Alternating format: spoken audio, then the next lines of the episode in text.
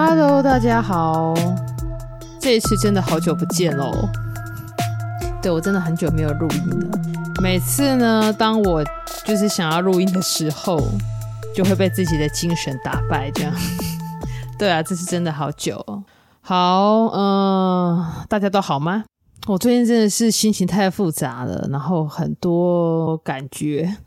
可能疫情刚开始的时候，就是我都还可以，就是用文字抒发自己的感觉，然后也可以稍微就是比较固定，或者是比较容易啦，我就比较容易用用 podcast 或者是用那个文字去讲述一些东西，这样子，或者是能够描述自己的心情。但是随着这个这一阵子。真的是疫情非常的高涨，就在医院也有很多事，然后一时之间，我发现我自己就很难用文字来说，对，就是连那种诉说自己的心情，我都会觉得会是另外一种压力。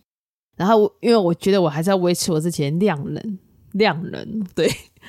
对，所以就想说，好，我就按照我自己的步伐稍微调整一下，比较 OK 的时候，我就录音或者是写字这样。嗯，好，然后其实今天要讲很简单的东西了，但是在讲今天这一集的时候，我在想想要讲什么的时候，就突然有一个想法，就是关于 Podcast 的部分有个想法。这个想法就说到了呢，因为就是前几天的时候就决，也，算对，算决定就去打了疫苗这样子。嗯、打疫苗之后，因为就像大家。看到的那些新闻没有错哈，就是打疫苗还是会有一定的那个副作用在，对，尤其是因为目前国内现在只有 A 粒嘛，A 粒疫苗，对，然后我身边其实很多朋友、同事们都打了，然后他们的反应不一，对，但是很常见的就是我发现大家都非常的疲惫，有的会发烧、发高烧啊，或者是会畏寒啊，肌肉很酸痛啊，然后有些人的皮肤反应非常明显，会很红肿这样，对，然后我要。决定打的那一天，对，但是因为经历一些事情，所以我就决定说，哦不，我就我我就觉得不得不打了啦，就在这个当口不得不打了这样子。对，然后重点就是我打完了之后，我本来的前二十四小时我觉得还好，因为我灌了非常大量的水。前二十四小时还好，然后我还可以上班，这样子就没有没有到很严重，然后体温那时候也都还好，也没有什么烧这样，然后一直会比较不舒服，是到二十四小时后，然后就开始有一些发烧啊，然后觉得全身肌肉酸痛啊，然后开始有一些症状跑出，像感冒一样的症状跑出来。然后我昨天就是有一点，我没有烧很高，我就微微发烧而已。然后我就想说昨天要睡一下，然后躺在床上的时候，我就在想，就是。就其实有一点点的，有一点复杂的感触啦，就觉得啊，在这个时代，然后遇到这样的事情，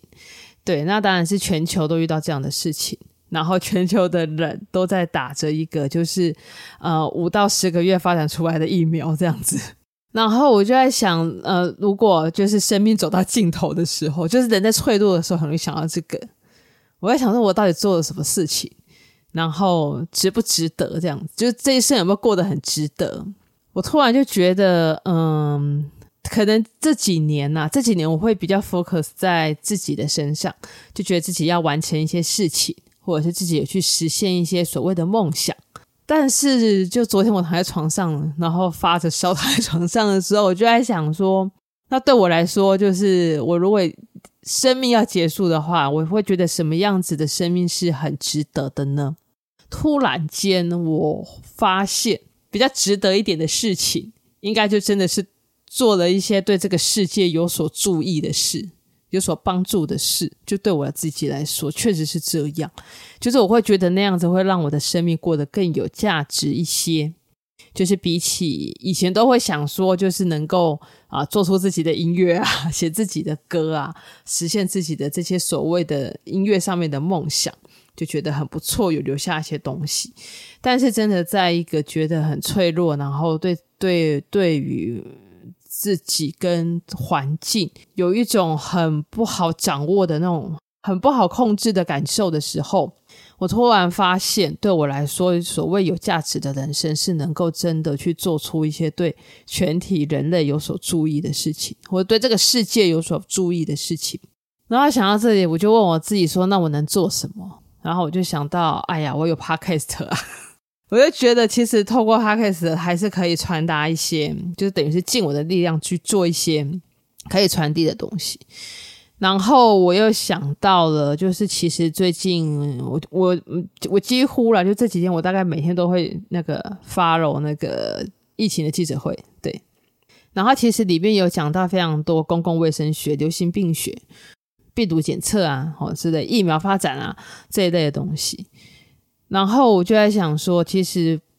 无论是一般大众。或者是像我，我还有一些这样子的医护背景，然后我都会觉得有些东西是我很陌生的。那我觉得对一般民众应该更会。对，那网络上的谣言非常的多，或者网络上应该说网络上的讯息很多，但是要怎么分辨，或者是说要怎么去找寻一个能能让自己理解的方式，我觉得这个比较难。因为即使啊，即使是有一些相关背景。在看很大量的资料的时候，还是会有蛮多不确定感。然后我就想说，诶，那其实我可以透过我的 podcast，或许可以来讲一些疫情的东西。但这些东西同时是我我我觉得我我希望我可以用我所能理解的方式，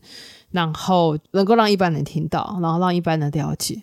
对，我觉得或许我可以试看看，如果我的精神、体力、心力各方面 都还好的话。对，我觉得我可以朝这个方向去试看看，而且我现在就是看记者会，我只要看到我不太确定的东西，我看我不太确定的东西，我就会开始科普，然后也是所幸啊，就是其实我前几年有一个机会去去。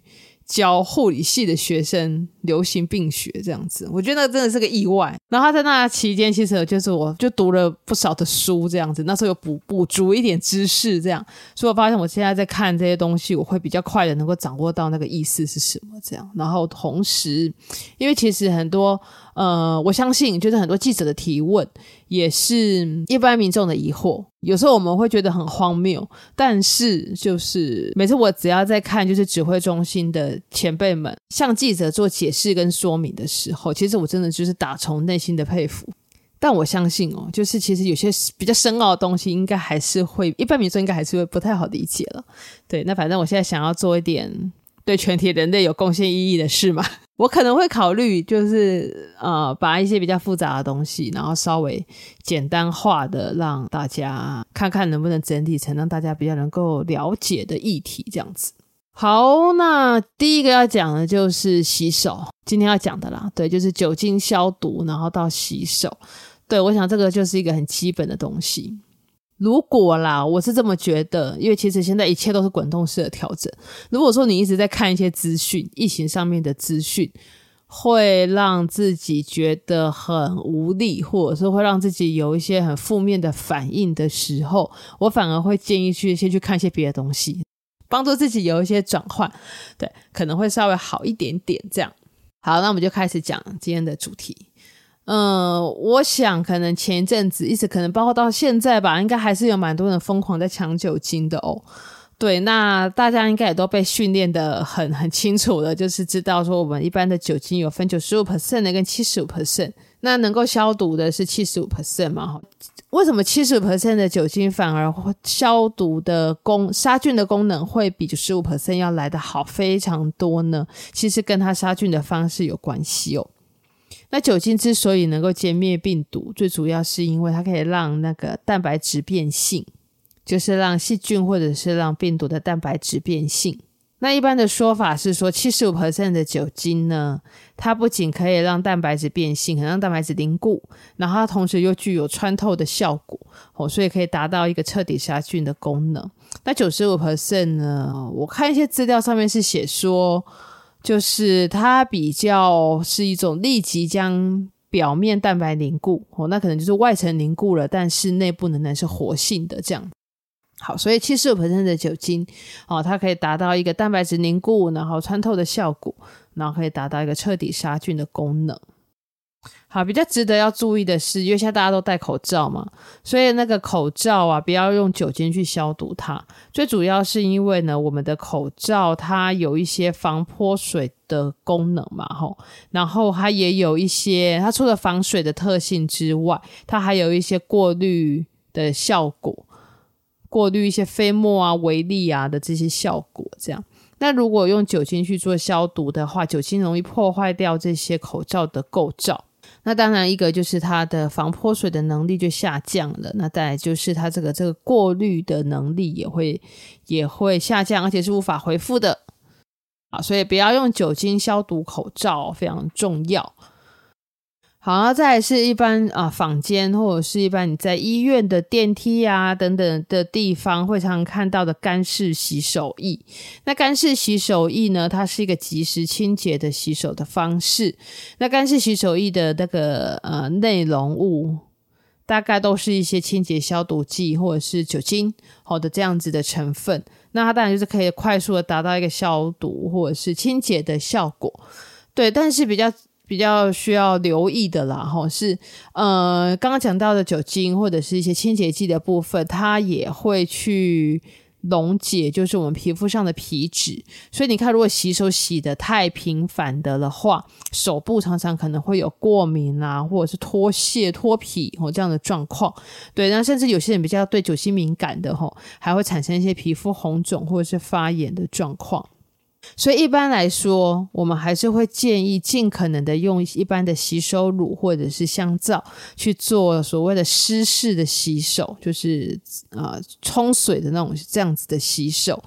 那一定会有人问说，肥皂明明就没有任何杀菌的效果啊，吼，那为什么大家会一直倡导要用肥皂、香皂或洗手乳洗手呢？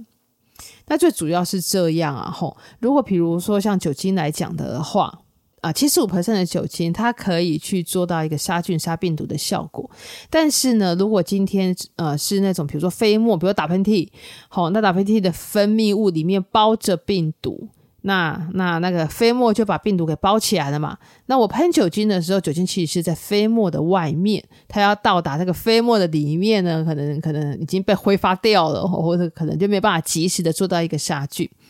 但是洗手不一样，洗手呢，通常我们用香皂或者是洗手乳，它会有泡泡哦，然后它会把这些手上你看不到的飞沫或这样子的一些比如分泌物啊，或者是污染物啊，把它洗掉、洗干净，所以会降低手上的病菌量。那我们的手其实会很常不自觉的去摸头发、摸口罩、摸鼻子。摸眼睛，好，摸脸，对，那脸就是离鼻子、嘴巴、眼睛非常的近嘛，所以就很容易，就是因为手部的卫生没有做好，所以可能被感染了这样子，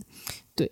对，所以大家不要觉得那个你的手绝对不会去碰你的头，其实你就是仔细想一下，真的要碰头真的是太容易了。这样，包括你可能戴个耳机什么的，对，就会就碰到头的嘛。对啊，所以就是可以的话，才会说尽量的还是用香皂、洗手乳去做湿式的洗手。啊，一方面也是说，因为那个香皂跟洗手乳，它的刺激性对皮肤刺激性相对于酒精要来的小啦，对，所以常常做这样子湿式的洗手的话，呃，通常是会达到一个手部清洁干净、干净、清洁干净，然后又可以减少菌虫的一个一个方式。这个空气当中本来就不是无菌的，我们的脸啊、身体皮肤上面也一定不是无菌的，当然都会有细菌，那甚至还是有可能会沾到，比如说新冠肺炎的的病毒，这都有可能。对，那为什么有些人感染，有些人没有，有些人有症状，有些人没有症状？那当然就跟身体的抵抗力、免疫力非常有关系。所以在这里还是要提醒大家，就是多注意自己的身体健康。怎么样多注意自己的身体健康呢？嗯、洗手，然后吃好睡好，对对，然后啊、多喝开水。其实多喝开水真的是很有帮助的一件事情。好，那今天这一集大概就简单从一个很简单的这个洗手开始讲起。对，那我们稍微整理一下，就是如果酒精的话是七十五%的酒精才有所谓的消毒的功能。对，那香皂虽然没有任何杀菌的效果，但是可以把手上包着病菌的飞沫啊，或者一些污染物给洗干净，然后降低这个手上的菌虫数。所以一定要大家一定要记得多洗手哦。OK，好，那今天这集我们就简单录到这边。那之后我就视我自己的能力所及，尽量多录一点，就是跟那个疫情资讯有关的东西。对，我希望能够真的做到一些对那个全体人类有所注意的事情。对，然后最近实在是有一些不太好的新闻，对，那我觉得也不用在这边多讲什么，对，不过就是一场疫情啊，有时候其实真的是会让我蛮有蛮有体会的，就是在这个时候，你做什么，或是你决定要做什么，你决定要怎么做，其实更彰显了你的价值在哪里了。